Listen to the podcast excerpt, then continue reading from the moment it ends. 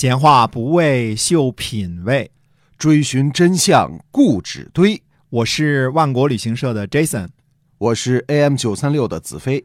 我们哥俩在新西兰跟您聊聊《史记》中的故事。各位亲爱的听友，大家好，欢迎收听《史记》中的故事，是由新西兰万国旅行社的 Jason 为您讲的。那么我们万国旅行社呢，除了就是说有这个新西兰，我们是本地二十三年的旅游企业啊，一流的服务，一流的质量。同时呢，我们也开通了线上的购物平台，叫做万国到家，请 Jason 给我们介绍一下。嗯，对的。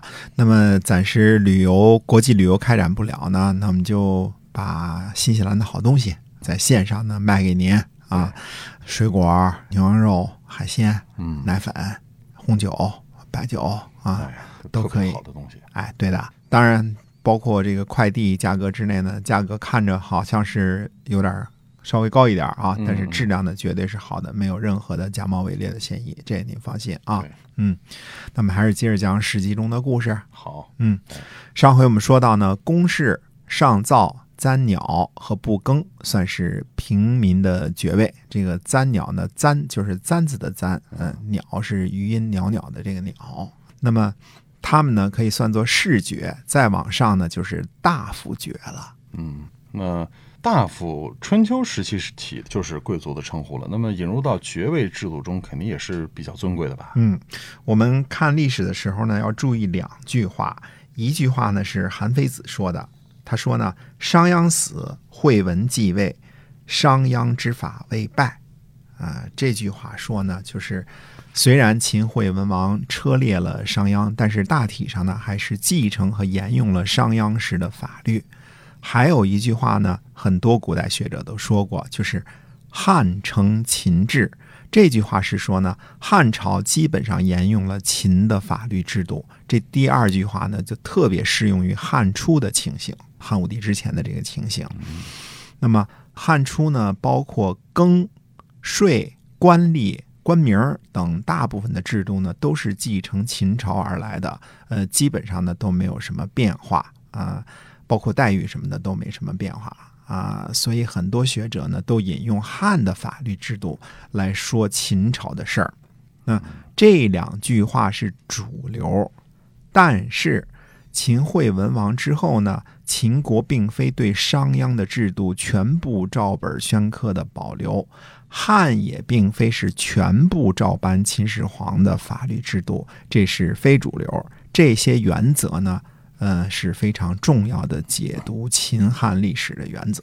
嗯，就是不能不重视主流的倾向，但是也不能忽略就是非主流的特例哈。哎，嗯，按照汉初的爵位规定呢，田宅方面啊，公室一顷地一块宅基地，上造是两顷地两宅，簪鸟是三顷地三宅，不更是四顷地四宅，大夫是五顷地五宅，官大夫是七顷地七宅，公大夫是九顷地九宅，公称是二十顷地二十宅。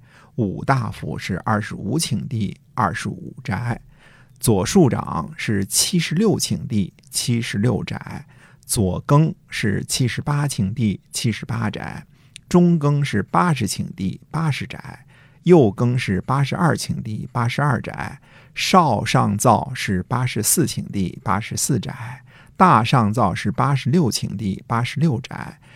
四居庶长是八十八顷地八十八宅，大庶长是九十顷地九十宅，关内侯是九十五顷地九十五宅，列侯田地数目没说，是九十五宅。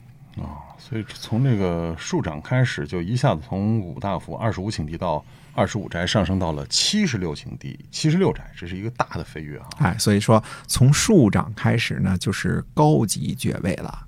呃，最高级别的彻侯，田地肯定是多于九十顷地啊、宅地呢是九十五，九亩一宅和光是宅就合八百五十五亩地，这得多大一宅子啊！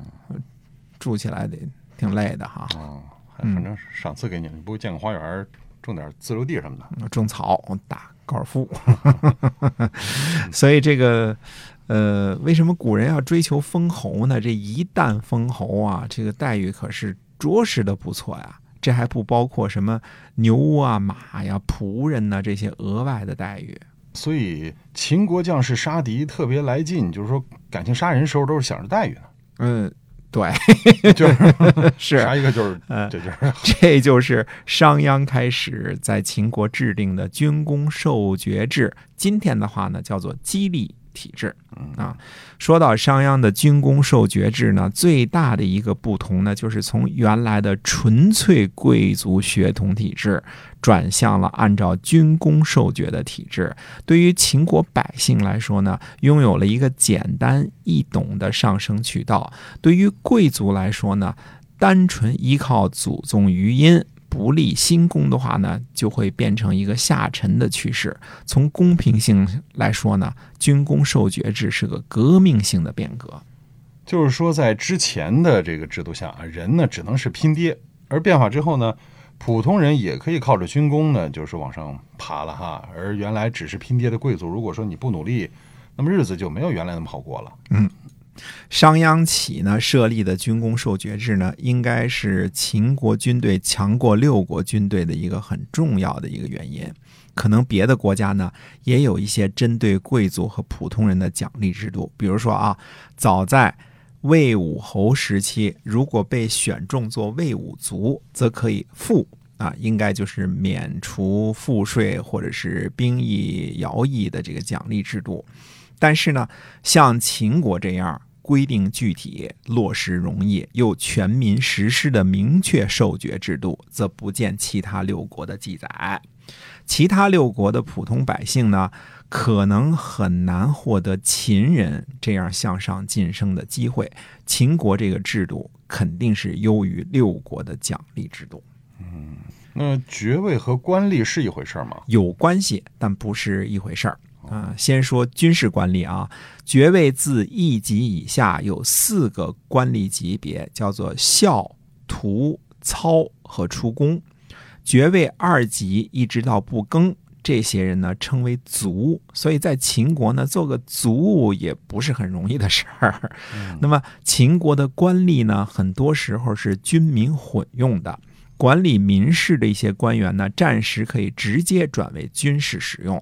秦国打仗时的这个基层啊，也是按照民事的编制，五个人设一个武长，这和管仲以来的各个国家呢方式都是相同的。五百主带兵五十人，二五百主带兵一百人。对照民事官员呢，一千担俸禄的县令带兵一百人，八百担俸禄的县令带兵八十人，七百担俸禄的县令带兵七十人，六百担俸禄的县令带兵六十人。当然，民事的官吏呢，还要比军事的复杂很多，我们也另外时间再讲解。那么再往上呢，国尉带兵一千人，将带兵四千人，大将估计是一万人。白起呢，肯定是方面大将，领兵呢经常是十万以上。最高的记录呢，我们之前说过啊，王翦攻击楚国的时候，领兵六十万。那怎么才能够立功受爵呀、呃，秦国有详细的规定啊、不过要记住啊，秦国在提到赏赐的时候，一般都是还顺带着惩罚啊，嗯、赏和罚是经常在一起的啊。那么首先呢，斩敌方绝首一级，加赐一爵，同时呢，加赐一顷地、一宅九亩。注意啊，爵首不是随便的首级，而是敌军有爵位的首级，必须是官吏级别的。呃，估计头盔能区别出来的才算数呢。嗯当然，只要是得受，哪怕是最低的公式的爵位，即可享有一顷地、九亩宅基地的待遇。那么打仗的时候，底层呢都是以民事编伍为单位的。我们说五人啊为一伍，这个五人中如果有一个人逃跑，那么其余四个人都有罪。但是如果能够斩首一级，五个人都免罪。哦，那这工作情况还挺复杂的，就是说，那既然只有杀了对方的官吏才能获得爵位，对方的小兵是不是就相对安全一些啊？呃，不是的，虽说更在乎官吏轻视小兵，但是哪怕斩首一级，呃，也是有功的，至少可以逃罪嘛。嗯，另外呢，《商君书》记载说爵首，韩非子则说斩首，没有提到爵位的事情。以我们以一百人为单位啊，哪怕是屯长，屯长呢相当于五百主啊，那么。哪怕屯长二五百主都没有功劳，但是整个百人单位斩首三十三级，就算达到了集体功的标准。那达到集体功的标准呢？秦国叫做营论，所有的屯长以上的官吏都赏一个爵位或者以上。呃，集体奖呢，只奖给官吏，当兵的没法啊。所有这个当官的，这个就必须得催促士兵去拼命杀敌哈。哎，如果攻城围困城邑，斩首八千以上，官吏从操和校以上论营，就是上下通赏；野战斩首两千，则营论。行阵间的各级官吏，原来的爵位是公事的，就授予上造的爵位；原来是上造的，就赐爵簪鸟。也可能赐两爵到不更，原来的爵位是大夫，按照爵位授官就是县尉，加赐给六个俘虏和五千六百铜钱。原来的爵位是大夫，授官就担任大夫。这其中呢，第二个大夫是官职啊。原来的大夫爵位授官县尉呢，实际上是屈就了，所以呢，还另外给予六个俘虏和。五千六百钱的这个补偿，呃，大夫爵位呢，担任大夫官职就不补偿了。啊，原来爵位是大夫，进爵就上升为公大夫，也可能是公称，甚至是武大夫啊，但是最多不超过三爵啊。奖励这个营论，呃，赐给封邑呢三百家。如果原来的爵位是武大夫，营论则加赐六百家的税役，并且可以授课。那武大夫就是很高的爵位了，嗯，是的，很高了，可以授课，就是可以开始豢养门客。注意啊，武大夫爵位哪怕是论营，也只是加赐六百家税役，并没有晋升更高级的爵位。那有了这个十亿可以豢养门客，武大夫也就挺就挺牛的了哈。哎，秦国规定呢，只有武大夫以上的爵位才能开始有豢养门客的这个权利。呃，像吕不韦和。嫪毐这样都封侯了，肯定是有资格豢养门客的啊。嗯，顺便呢提一句，战国时期呢，由门客出身进入政治高官的为数不少。呃，之前呢，赵国有蔺相如，后来秦国有李斯，对吧？在秦国呢，想养士，记住，先得挣到五大夫的爵位才有资格呢。嗯，呃，那再往上呢？呃，再往上呢？呃，我们说按照军功授节制呢，这个大将和大将的御守和参乘、营论呢，都赐爵三级。呃，原来是客卿相，论营就任正卿，进爵大庶长。原来的爵位是大庶长，就进爵为左更。那原来的四更就进爵位为大良造。那大庶长是第十八级，那怎么反倒升爵位到左更了？哎。这儿说的肯定没错啊，不过到底这是其中是怎么回事呢？那么下回再跟大家接着说。行，今天咱们这个史记中的故事，先跟大家就讲到这儿，请大家记得新西兰万国旅行社 Jason。同时，我们还提供线上的购物平台万国到家，大家在微信公众号里搜索一下“万国到家”就可以找到了。好，我们在下期节目再会，再会。